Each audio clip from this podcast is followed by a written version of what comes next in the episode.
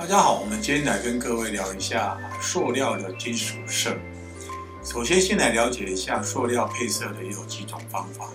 一、色粉染色法，它是将颜料与色粉均匀的搅拌，成为我们要的色料，但它成本低，比较有混色不清的色变状况。二、色母染色法，是将色粉制造成一粒粒的颗粒状。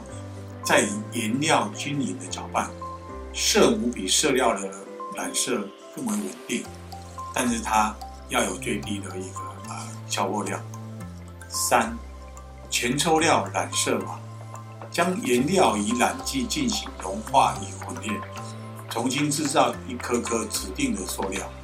它是三种染色法当中颜色最稳定性最高的，但是它成本也最高。我们都知道，金属色都是由铜锌金粉来调制而成。金色塑料也是含有金粉的成分，而塑料在熔融后再射出成型。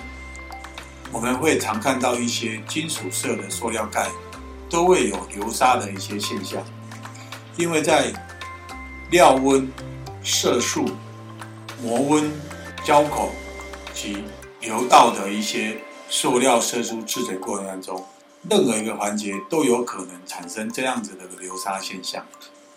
这种现象无关于亮面或雾面的区别，这或许是同心粉跟呃塑料之间两种成分不同而有关系吧。